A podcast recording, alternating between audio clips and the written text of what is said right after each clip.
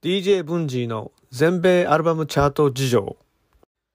はい皆さんこんにちは、えー、DJ ブンジーこと畑正人です、えー、今週もこの今週の全米アルバムチャート事情ポッドキャスト、えー、note.com のブログと連動した、えー、ポッドキャストをお送りします。今週は、えー、9月4日付のチャートのご紹介です。で、ちょっといろいろ前振りでいつも話を、あの、いろんな話をしてるんですけども、えー、っと、今週はですね、あの、ブログの方にはあの、アフガンの状態、状況についてちょっと憂えるコメントをちょっと書いてたんですけども、そう、走行してる間にですね、なんと菅さんがあの、退陣表明をしちゃいましてですね、ちょっと結構急急転直下の意外な動きを取っていただいたのでですね、えー、総裁選するとか、な衆院解散するとか、二階幹事長辞めさせるとか、なんかいろんな、あの、小手先の技をこう駆使しようとしていたのが、いきなりあっさりこう、辞めるってなって、なってくると、ちょっと拍子抜けがしてたんですけども、えー、その後の総裁選がどうなるかっていうのは、それはそれで一つ興味があるし、えー、今後の政治がどういうふうに、いい方に動いていくのか、どう、あの、そうでないのかっていうのが、これで一つまた大きく、あの、変わってくると思うので、えー、ちょっとこれは、あの、興味を持って注視していきたいなと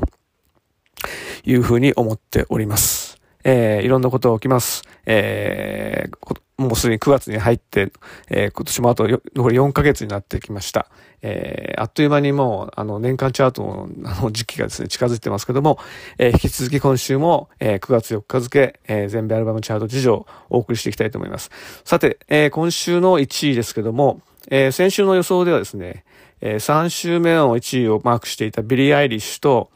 それから、あと、新譜出してくるロード、それから、ラップのトリピュ、トリピュレッドのこの3人が強力なんじゃないかと。で、ビリーがあんまり落とさなければビリーが取るかもしれないし、あるいはその残りの2人がですね、絡んでくるんじゃないかと。こんな話をちょっとしていたんですけども、えー、っと、今週のですね、予想っていうか、私が頭に描いていたあのトップ10からは大きく離れた状況になってましてですね。というのも、いくつかのあの重要な要素をちょっと、えー、うっかり見落としていたというか、忘れていたというかですね、いうのがありまして、まあ、不覚にもですね、あの、チャートの予想を毎週している身としてはですね、なかなかじくじたるものがあるんですけども、その最たるものが今週の1位で、今週の1位はですね、えー、先週3位にまだいた、えー、オリビア・ロドリゴのサワー。これがですね、えー、今週1位に3回目の返り咲き。で、通算5週目なんですけども、の1位を獲得してます。で、なんでオリビアのこのアルバムが今週、あの、あの、バウンスバックしたのかっていうのは、これはよく考えれば当たり前の話でしてですね、実はあの、8月の20日に、えー、集計期間中のさあの初日なんですけど、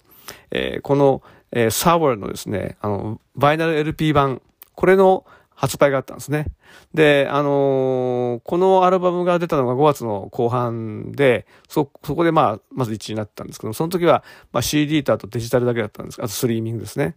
だったんですけども、えー、そっから約、そうですね、3ヶ月ぐらい、あの、バイナルの発売がなくて、で、ただ、あの、結構、リリースされてからすぐぐらいで、あの、予約注文ができるようになって、なってましてですね、自分も実は予約注文してまして、先週、あの、家に届いたとこだったんですけど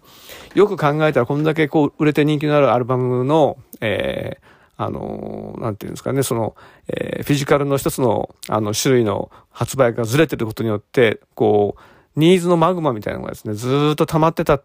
っていうことは、まあ、ある意味容易にですね、想像がつくべき話だったなと思ってですね、まあ今回その、そのマグマが見事にこう爆発してですね、えっ、ー、と、総ポイント数としては13万3000ポイントなんですけども、そのうちあの実売枚数が8万4000ポイント、8万4000枚分、8万4000ポイントですね。これはこれすごいんですが、そのうちの実に7万6000枚分がですね、全部バイナルだと。つまりバイナルの LP が、だけでですね、えー、結構それだけでもう1位になるぐらいの勢いで、今週、まあ、あの、まあ、先週ですけども、あの、売れて、まあ、当たり前のように1位になったと。こういう話ですね。で、同じパターンは、実はちょっと前にもありましてですね、あの、テイラー・スウィフトの、えー、Evermore ってアルバムがあったんですけど、これも同じようなパターンで、えー、っと、去年の12月にこれ出てまして、その時1位になって、で、1回落ちて、で、その時も、あの、最初はそのバイナル LP 出てなかったんですけども、えー、ちょ、そこから6ヶ月後の今年の6月にですね、バイナル LP が出まして、同じようにマグマが溜まっていて、同じようにバーンとまたバウンスバックして、一周だけ1位になってるんですね。だからそういう前例があったにもかかわらずですね、えー、これをまんまと見逃した私の不覚でした。あの、簡単に予想できたはずだったんですけども、まあそういったことで今週は先週の3位から、えー、1、年、まああの、3度目の返り咲きを果たした、えー、オリベル・ドリゴのサワーでした。えっ、ー、と、そして、あのー、先週の予想の中で、あの、3社挙げてたアーティストのうちの一人ですね、トリピー・レッドですね。あの、頭の赤毛の、赤毛にして、あの、ブレイズにしているあのラッパーさんですけども、彼の4作目のアルバムの Trip at Night というアルバムがですね、今週2位に初登場しています。だから、えー、っと、オリビアがなければ多分 Trippy Red が1位だったんですね、これね。で、えー、ポイント数は、えー、8万1000ポイントでした。で、えー、そのうち、まあ実売は5000枚ぐらいしか売れてないんですけどね、ヒップホップなんで、えー、7万5000ポイントがですね、あの、丸々ストリーミングになってまして、で、これって大体オンデマンドのストリーミング回数で 1, 1億強の回数に相当する、まあ、あの、ストリーミングポイントなんですけども、えっ、ー、と、それでまあ今回強力にダーンと入ってきた。ダーンと入ってきたって言っても、えー、オリビアの13万3000ポイントには及ばなかったということで、まあ13万3000ポイントが非常に多いんですけども、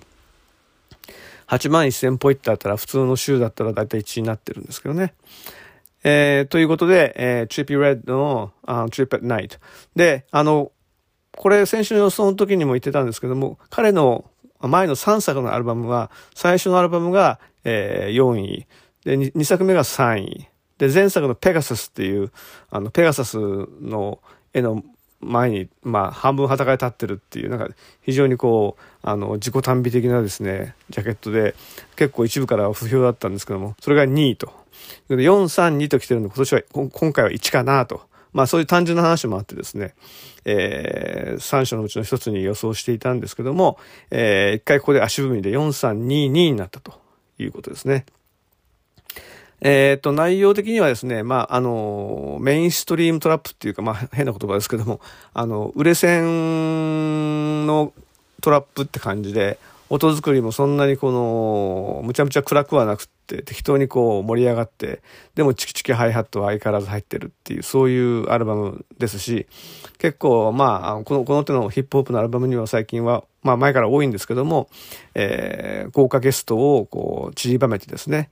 そのうち二人は、あの、ジュースワールドと XXX テンタションっていう、二人、まあ、個人が入っちゃってるっていう、もう死人まで引っ張り出すのかみたいな話なんですけども、それ以外でも今、まあ、売れてるポロジーとか、リル・ダークとか、あの、オンタイン・ドレイクだとか、そういったことも、と、ところも、まあ、あの、ゲストに入れて、まあ、これはまあ、あの、ヒップホップ好きのティーネイジャーだったら多分、多分、間違いなく飛びつくだろうねっていう感じのアルバムに出来上がってます。良くも悪くもそういう、あの作品ですよね。なんなんで、今週2位に初登場してきたのが、えー、Trippy Red の Trip at Night。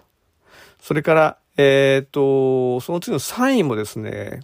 これもですね、今週全然予想が、全然でもないんですけども、一応、あ、これは多分、あの、バウンスバックしてくるだろうなと思っていたアルバムがあって、それがあの、Rot Wave っていうラッパーの Soulfly っていうあのアルバムですね。あの、しばらく前にこれも1位になってますけども、4月か。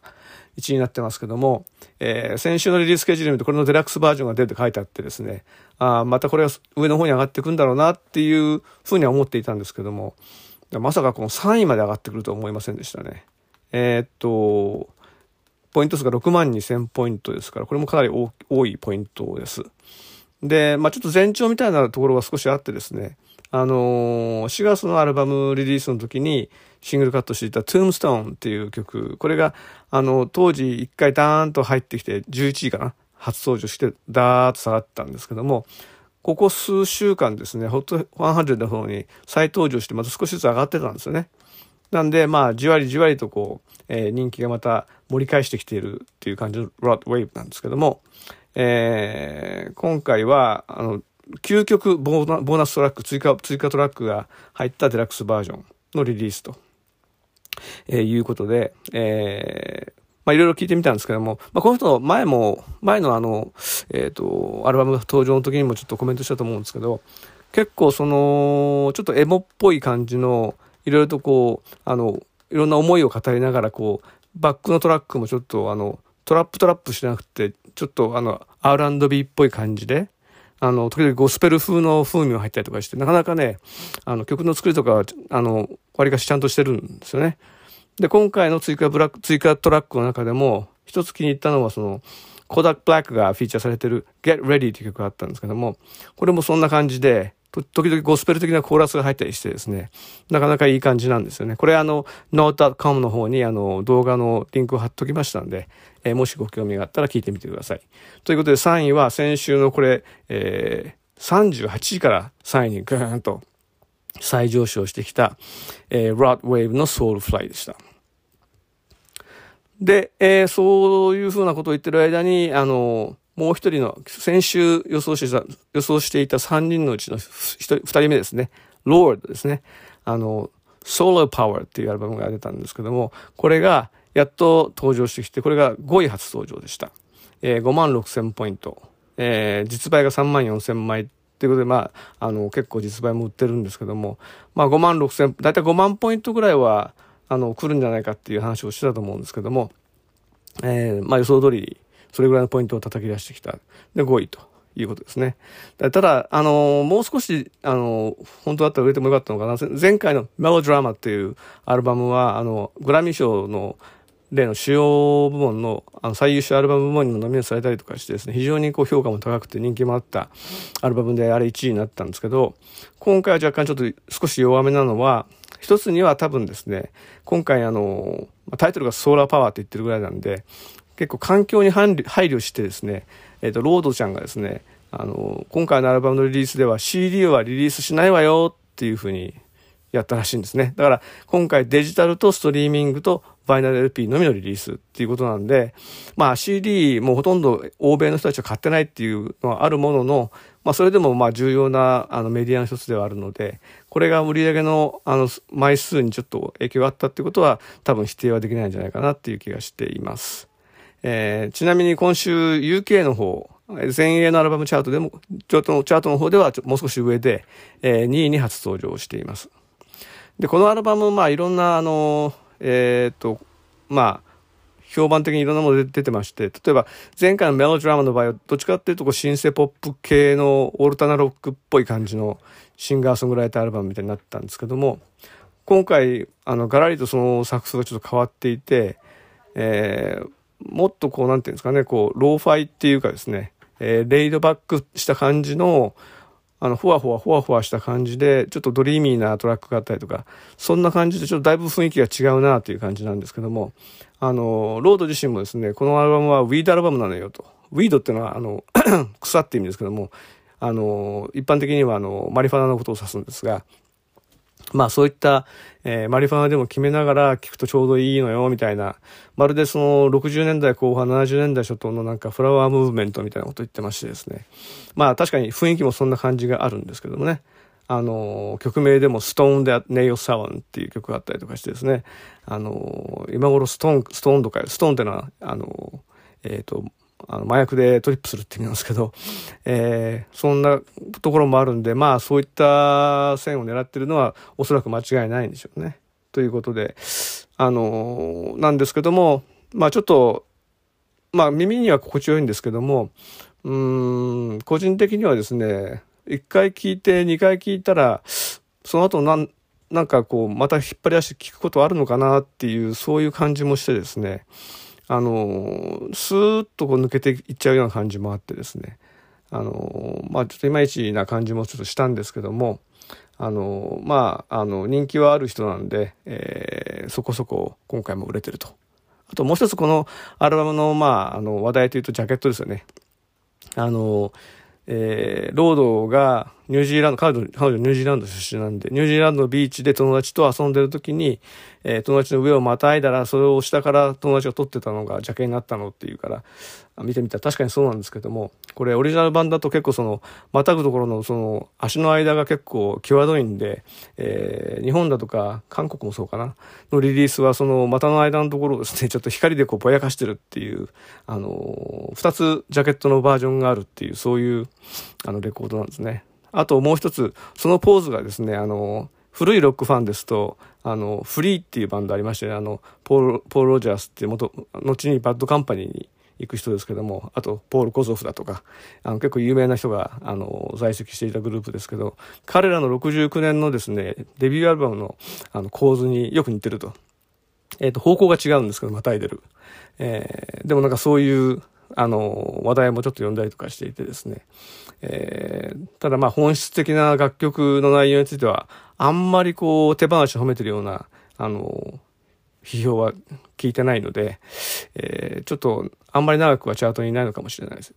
知れ知れないんじゃないかなっていうふうに思っています。えー、ということで、5位初登場は、ロードのソーラーパワー。そしてですね、えー、さっきのロッドウェーブもそうですし、あの、オリビア・ロドリゴ、オリビア・ロドリゴはちょっと違うか。まあ、ロッドウェーブなんかそうだったようにですね、デラックスバージョンのバウンスバックっていうのがですね、今週はそのロッドウェーブだけじゃなくて、もう一つあるんですよね。これが、えー、っと、8位に初登場、8位かな？あ、に初登場した、あ再登場してきたのがですね、えー、Tomorrow by Together、あの、K-POP の、あの、5人組ですね、の、The Chaos Chapter Freeze っていうアルバムが、えー、今年の6月に5位に初登場してたんですけども、今回これのその CD のジャケットだとかですね、あと曲数も当然あの増やしてですね、えー、リパッケージリーシューって形で今回出てるんですけど、あの、これタイトルも違っていて、タイトルは、あの、オリジナルの方は The Chaos Chapter Freeze だったんですけど、今回は The Chaos Chapter Fight or Escape っていう全然違うタイトルなんですね。で、ジャケも全然違う。で、曲数もですね、オリジナルは9曲入っていたのに11曲追加して全部20曲になってますって、これってほぼなんか別物のアルバムなんじゃないかなというふうに個人的には思っちゃうんですけど、それでもまあ、一つの同じアルバムとしてカウントして、これ再登場っていうふうに扱っている、まあ、ビルボードのチャート基準って大丈夫かなっていうちょっと気もしてたんですが、まあ相変わらずその K-POP の方々ですね、あの、マーケティングもしっかりしてるし、あの、こういうその、手を変え、品を変え、ちょっとファンにいろいろ買ってもらうっていうあたりについては、まあかなりの、あの、なんていうかな、あの、力強さがあるんでですね、あの、まあ、これもそういったパターンで、今回も、ああ、そう、ああ、またそうなのかっていう感じなんですが、一個だけ疑問がありまして、えー、この Fight or Escape っていうリパッケージ版っていうのは発売がですね、リリースが8月17日なんですよね。で、今回のチャートの集計期間で8月20から26のはずなんですよね。なので、その期間前にリリースされているのに、えー、先週のチャートには何にも載ってなくって、一周遅れで今週のチャートにいきなり8時に入ってくるっていうのは、これ、ひょっとしてビルボードの集計ミスなんではないかなっていうふうに密かに、あの、チャートオタクとしては、えー、思っていたところでありました。ということで、8位に再エントリー、リエントリーしたのが、えー、Tomorrow by Together の The Chaos Chapter Freeze でした。えー、っと、このこのアルバムってさっきも言ったように6月に5位。で、今が今回8位なので、えー、先週あの、History of Billboard 200でご紹介した、えー、2回に分かれて、それぞれ別々にチャートインして、両方ともあの、ビルボード200のトップ10に入ったアルバムっていうカテゴリーにこれ実は該当しちゃうんですね。えー、で、なのでパート2の時にはこちらも、あの、お話ししようと思ってるんですけども、実はその間にもう一個私見つけました。あの、先週、ルービーと、あと、えー、フーのアルバムご紹介してたんですけども、えー、もう一個見つけまし見つけまして、それはパート2の時まで撮っておきたいと思いますので、また見つかるかもしれませんしね。えー、その時にお楽しみにして、しておいてください。えっ、ー、と、今週トップ10結構賑やかでこういう感じでいっぱい初登場、それから再登場出てきてるんですけど、極めつけはですね、今週10位にこれも再登場してきたやつ。これがですね、えー、これも大変に迂闊でしてですね、あの、アリーヤ。アリーヤの、えー、これは1996年に出たセカンドアルバム、One in a Million って、彼女が初めてティンバランドと一緒にやったアルバムなんですけども、これがですね、えー、9月、あ、違う、8月の25日にが、そのアリーヤのその20周期だったんですけども、まあそれに合わせて、合わせてということなのか知りませんけども、えー、8月27日に、えー、20、8月20日か、20日に、えー、今回の集計期間中の初日の日にですね、えー、これずっと、あのー、なんですか、絶版っていうかですね、あのー、新たなその、新たなディストリビューションがされてなかったんですよね。いろいろ、あの、レーベルのブラックグラウンドっていうところの、と、あの、遺族の問題がいろいろあってですね、えー、これがリリースが許されてなかったんですけども、えー、最近ちょっと、あの、事情の展開があってですね、あの、リリースされるようになったっていう。この辺の話、実はあの、私、別のノータカムの記事にですね、あるいは20周期に思うっていう、そういう記事を別に書いて、そこに詳しく詳しく書いてアップしたばっかしだったんですよね。なのに、その、肝心のその、One in a Million が再リリースされて、トップ10に入りそうだってことは、これもまた簡単に容易に想像がつくはずだったんですけども、なぜか抜けててですね、えー、先週は予想の時何も言えなかったっていう、まあこれも非常に熟知なところなんですけどもね、えー、えー、っと、すいません。あのその別記事のノーターカムの別記事のアリア20周期に思うってやつ、おかげさまで、あの、いろんな方からいっぱい、あの、好きをいただきましてですね、かなり、あの、多くの方に読んでいただけてるなっていうので、非常に嬉しかったんですけども、もしよろしかったら、この機会にもう一回、まだ読まれてない方はですね、読んでみてください。えー、当時の、そのアリアの不法に接した時の自分の思い、それからアリア自身の、えー、アーティスト経歴、それからその後にまあ残している影響等々について、まあ主観も交えてですね、あのいろいろ書いてますので、えー、お楽しみいただけるんじゃないかなというふうに思います。で、えー、これがまあ今週10位に再登場。えー、だから 20, 20年ぶりにチャートイン、20年、20年ぶりじゃないな、もっとだな。23年ぶりぐらいに再チャートインしたんですけども、実は、えー、このブラックグラウンドがそのアリエアの音源を再リリースするっていうのはこのアルバムだけじゃなくて、えー、ちょうど彼女が亡くなる直前にリリースされて、えー、まあ、結局彼女が亡くなった直後に1位になった、アリ、そのアルバムタイトルもアリーヤっていう、あの赤いジャケットのやつがある。あれが、あれもあの再発されるんですよね、実は。これが9月の10日に再発されますので、2、3週間後、3週間後かな？のチャートに、えー、まあ、ちょっと反映されてくるので、ひょっとすると、この赤いアリーヤっていうアルバム、これが、まあ、同じように再リリースによって、ドーンと、まあ、トップ10は多分、かなり間違いないと思いますし、ひょっとすると場合によっては、その試合によっては1位狙える可能性もあるかなっていうふうに思っています。で、えー、まあそういうのをちょっと楽しみにしながらですね、えー、2、3週後、2、3週間後のチャートを見守っていきたいと思うんですけども、あちなみに今回 One in a Million って前のチャート欄の時は最高位18位でしたから、今回10位であの最高位更新になりました。おめでとうございます。ということで改めてアリーヤのご冥福を祈りたいと思っております。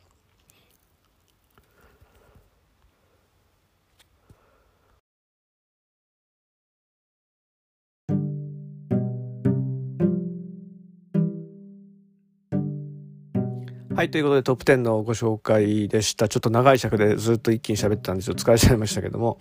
えー、っと、続いてはですね、いつものようにトップ10県外100位までの初登場アルバムのご紹介で、毎週この辺に結構4、5枚とか5、6枚とかいっぱい入ってくることが多いんですけども、先週もそうだったんですが、今週もちょっと少なめでしてですね、今週も2枚だけです。という状況で、まあトップ10が非常にこう華やかで賑やかだったのに対してですね、県外は結構静かなチャートになってますね。えー、そのうちの1枚、これが23位初登場しているのがですね、えー、ストラジオ・シンプソンっていう人の The Ballad of Dude and Juanita っていう曲なん、あの、アルバムですね。えー、っと、これ、先週の予想の時、ひょっとしたらトップ10来るかもしれないっていうふうにも言ってたと思うんですけども、ストラジオ・シンプソンっていうのは、あの、なんていうのかな、あの、簡単に言うと、そのカントリー系のロック、インディーロックアーティストなんですね。で、私がそのストレージ・シンプソンという人のことを知ったのは、えー、今から5年ぐらい前のアルバム、2016年のアルバムでですね、A Sailor's Guide to Earth っていうあのアルバムがありまして、で、これが当時結構あのメディア、音楽メディアで取り上げられて評判が良くてですね、どれどれ聞いてみようと思って聞いてみたところですね、えー、結構そのさっきも言ったカントリー寄りのインディーロックって感じ、それもアメリカーナっぽい感じがすごく強くてですね、えー、まあ、どっちかっていうと今から思えばカントリーとかブルーグラス寄りではあったんですけど、それにまあ R&B っぽいのとインディーロックっぽいのがこう、一緒になってこうあの独特の結構いい感じをこう醸し出してる作風だったんで結構気に入っちゃいまして、えー、例えばそのニルバダのカバーをですね、えー、アメリカの風にやったりとかした曲もあったりとかしてですね非常に面白いですしあとなんか日本あのいろんな地名ができて日本の地名も横浜とかななんだっけな結構コアなチームが出て出てくるんですけどね。そういう曲やったりとかしてですね、えー、ぜひ生で見たいなと思っていて確かあのー、フジロックにもブッキングされたのかな？なんかで見る機会はなくはなかったんですけどもなかなか見れないうちに、まあ、今に至るという感じでした。で当時はこれすごい気に入ったんであの自分がやってる DJ でもかけたりとかあるいはその知り合いのそのロック喫茶に行ってあのそういうあのいわゆるルーツロック系のあの曲がよくかかるところに行ってはこれいいですよっておすすめしたりとかですねいろんなことやったんですけども、えー、これがですね実はそのその後のその彼の作風が実はあっちこっちにまあ飛んだり跳ねたりしてまして飛んだり跳ねたりでどういう意味かっていうとですねこれの、そのさっきの A Sailor's Guide to Earth って2016年のアルバムの次に出たのが2019年に Sound and Fury っていう曲、あのアルバムが出たんですけどもね。これが今度は一転してなんかヘビーロック、ハードロックともちょっと違うんですよね。もっとヘビーな感じのロックで、えー、結構重たい感じの、あのー、サウンドでいきなり変わっちゃったんでびっくりしたんですけども。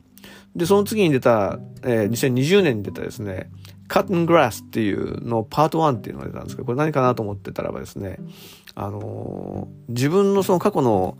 えー、その、さっき言った Ballad of, Do, あ、違違います。さっき言ったその A Sailor's Guide to, to, to Earth とか、その前のアルバムの、あの、ところでやっていた自分の、あの、インディロックっぽいナンバーを全部、あの、ブルーグラスでカバーしてる、セルフカバーしてるっていう、これまたちょっとかなり変わったアプローチのあのアルバムでちょっと目が少し点になったりとかもしたんですけども、このカッテングラスっていうのはそのパート1っていうぐらいで、パート2もその翌年、去年出ましてですね。えっ、ー、と、一応まあ買って聞いたんですけども、まあ元、元曲が分かってると、まあそれなりに、まあ楽しめるっていう感じなんですけども、そういうのがなければ、普通にブルーグラスやってるだけなんでですね、ブルーグラスがダメだって人は多分全然ダメだろうなっていう感じがちょっとしてまして。で、うん、このまま、このままこっちの方向に行っちゃうのかなと思ってたらですね、今回出たのがこの、新譜の The Ballad of Dude and Juanita っていう、あの、アルバムです。で、今回も実はカッティンググラスのブルーグラス路線からあまり変わってませんで、えー、今度はカントリーのブルーグラスとマウンテンミュージック系のちょっと雰囲気も入ってきてですね、なんかジャケもなんか古臭いというか、ま、古風な感じで、えー、なんかあのー、なんだろうな、南北戦争時代のなんかフォスターのアルバムって言われてもなんか、あ、そうなのかと思っちゃうみたいな、そんな雰囲気とサウンドで固められてるアルバムなんですよね。で、さすがにこれちょっとあのー、えー、聞いてましたけども、何度も何度も聞くのが結構辛いなっていう感じがちょっとしてましてですね、えー、どうなるのかなと思っていたらですね、なんか、あるインタビューを読んだら、このストラジル・シンプソンが今回でもスタージル・シンプソン名義のね、アルバムもう作んないの、これで終わりって言ってるらしく、じゃあ何するんだよっていうことなんですけども、なんかバンドでもやろうかなとか言ってるらしくてですね、バンドだとまたいろんな、いろんな人のいろんな曲もできるし、みたいなね。うん、ほとんどなんかあんまりこう、あのー、仕事として取り組んでないって感じですね。まあそれはそれでいいんですけどもね。えー、そういうちょっと、非常にあの個性のあるアーティストなんですが、一方で彼あの映画俳優のなんかキャリアも実は、えー、積み重ね始めていてですね、えー、直近ではそのマーティン・スコーセージっていうあの名監督いますよね。彼があのレオナルド・ディカプリオの、あの、主演で、で、制作、あの、ディカプリオが一緒に入ってるらしいんですけども、の映画を今撮ってて、その映画の名前が Killers of the Flower Moon っていう映画らしいんですけど、何かっていうと、これ1920年代に、まあアメリカ原住民の虐殺事件っていうのがあってですね、それの真相を追った、まあ映画っていうことらしくって、どうもディカプリオがあの、えー、FBI のエドガー・フーバー役をどうもやるらしいんですけども、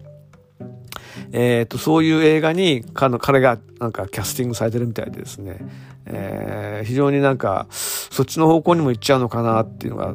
あってですね、ま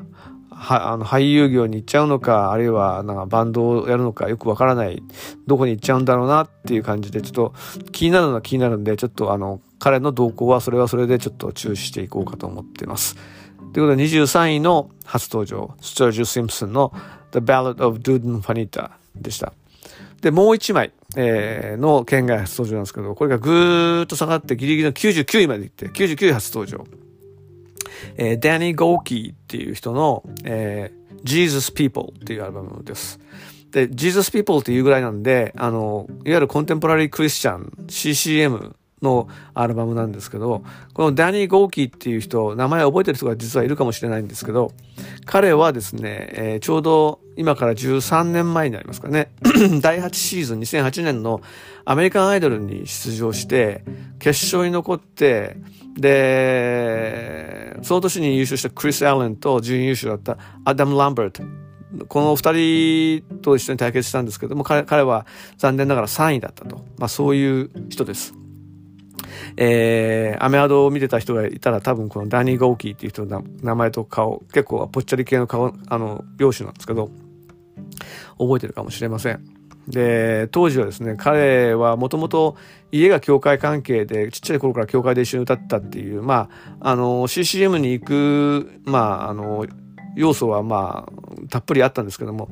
ちょっと若い頃はそれ言うのが嫌で、で、メインストリームのそのポップシンガーとかになりたいっていうんで、えー、アメアドに、まあ、応募したということで、えー、まあ、アメアドに出場してたらしいんですけども、その出場の1ヶ月前にですね、それを応援してくれてた奥さんが、あの、心臓系の手術かなんかで亡くなってですね、で、非常にまあ、感動的なストーリーを背負った、あの、コンテスタントとしてですね、多分印象に残ってる方も多いんじゃないかと思いますね。ええ。で、彼、それで、アメアドで3位になって、で、すぐあの、えー、RC ナッシュビルと契約をして、カントリーの、あの、アルバムを出したんですね。カントリーシンガーとして、My Best Days っていうアルバムなんです。これ、当時、あの、まあ、アメアドの直後だったんで、2010年に、このビルボー200の4位に入ってるっていう大ヒットをしたんですけども、1枚で彼これやめちゃってですね、RC ナッシュビル。で、なんか違うと思ったんでしょうね、きっとね。で、それ以降は、あの、もともと自分の出自に戻って、えー、コンテンポラリークリスチャン系のアルバムを、えー、細々とでもないですけど、ちょこちょこちょこちょこ出してるというキャリアを続けているようです。で、まあ、あのアメアドのファイナリストになったぐらいなんで、歌はうまいです。で、声もいいですしね。で、あの、入ってる曲もですね、まあ、それっぽい CCM っぽい、あの、ちょっと歌い上げ、歌い上げ、歌い上げ系の、この、あの、ドラマチックな曲だったり、あるいはバラードだったりと、あの、非常に卒がなくてですね、耳にも、あの、心地よいし、あの、いいんですけども、まあ、あの、そういうアーティストって CCM の世界には、あの、ゴロゴロいるんでですね、なかなかその個性を出すのは難しいんじゃないかなっていうふうには思ってるんですよね。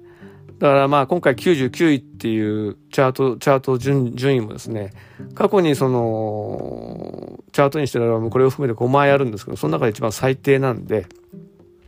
えー、今後の、えー、彼の、えーまあ、動向がちょっと危惧されるっていう感じの、あの、チャートアクションになってました。ということで99位初登場してたのが、えーえー、ダニー・ゴーキーの Jesus People でした。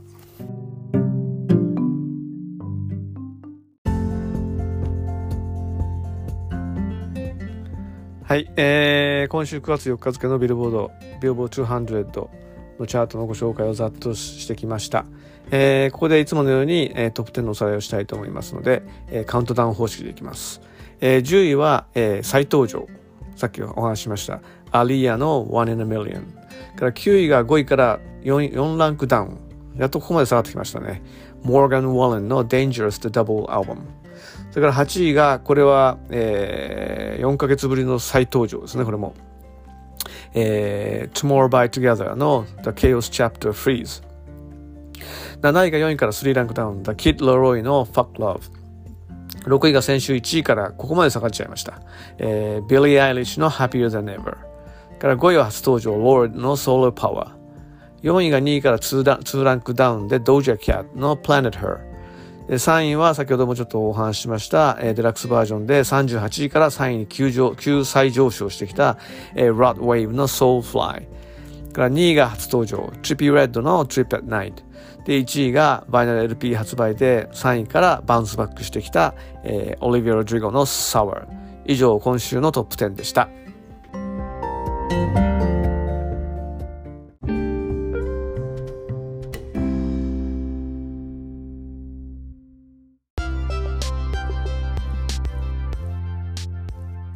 はい、えー、ここですと、ここでいつもですと、えー、このポッドキャストあの専用コンテンツの History of Billboard 200っていうのをちょっとやるコーナーのはずなんですけども、ちょっと今週うまくネタがまあ、えー、用意できなくてですね、えー、ちょっとまた調べ中なので、えー、今週は大変申し訳申し訳ありませんけども、えー、一回お休みとさせてください。またちょっとあの面白い企画をちょっと考えてですね、このコーナーで、えー、ご紹介したいなというふうに思っています。えー、さっき言ってた、えー、2回に分かれてトップ10に登場したアルバムのパート2っていうのも、えー、準備してますので、えー、そちらの方も含めてちょっとこうご期待ということで、今週はごめんなさい。えー、お休みです。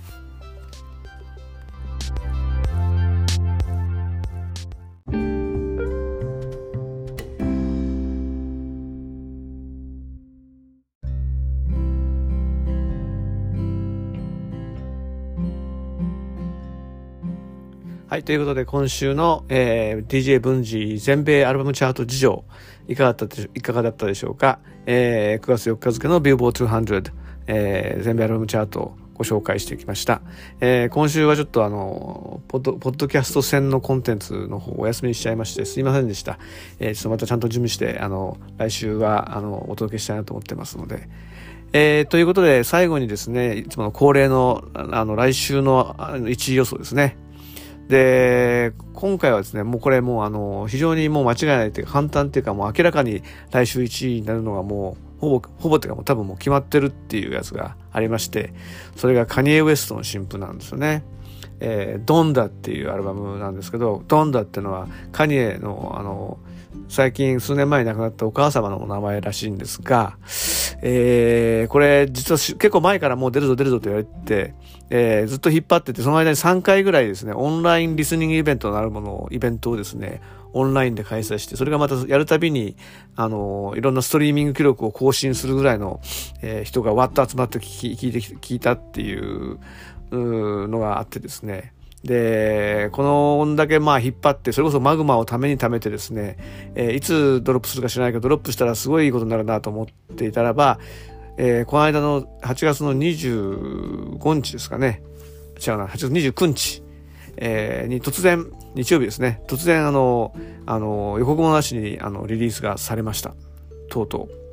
えっ、と、今回のあの集計対象期間が27日から9月の2日なんで、本当は初日にドロップしないと普通はなかなかこうチャートにの上位に入ってこないんですけども、これ29日は3日目のリリースで4日分しかちょっとあのポイントが加算されないんですけども、もう翌日24時間でもう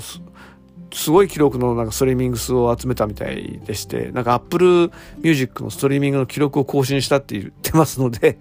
そうなってくるともうこれはもうあのストリーミングだけでも1位確実っていう感じになっちゃいますね。えー、なんでまあ1位はもう決まってますからあ面白くないんですけども、えー、そういう週に限って結構実は他にもいろんな強力なアルバムがリリースが予定されてまして、てかもうリリースされてましてですね、あの、ホールジーのあの新しいやつだとか、あとトラビス・スコットがあのレーベルのコンピレーションで作っているジャック・ボーイっていう名義のアルバムの2枚目だとかですね、あとラップ系だとリルリルテッカーっていうあのメガネかけたラッパーのあの2枚目かな ?3 枚目かな？のアルバムも出ますし、えー、One Republic、ライアン・テダーはリーダーのライアン・テダーは、あの、最近めっきり、まあ、プロデュースとソングライティング業で忙しいんですけども、こちらが5年ぶりに新譜をリリースしてます。こういった奴らが、おそらく、ま、まあ、間違いなくトップ10に入ってくるんじゃないかなと思いますけども、いずれも通常であれば、まあ、1位を狙える、狙える、狙えるような、あの、アルバムなんですけども、まあ、来週ばかりはちょっと、カニエがいるから、ちょっと週がタイミングが悪かったなっていうことで、えー、じゃあ来週はどんだけ、えー、カニエの新婦が、あの、記録、ポイント数の記録だとか、ストリーミングの記録を伸ばすかというところに、まあちょっと、えー、まあ集中してですね、いろいろご紹介したいなというふうに思っています。では、えー、今日も、今週も最後まで、えー、このポッドキャスト聞いていただきましてありがとうございました。また来週お会いしましょう。さよなら。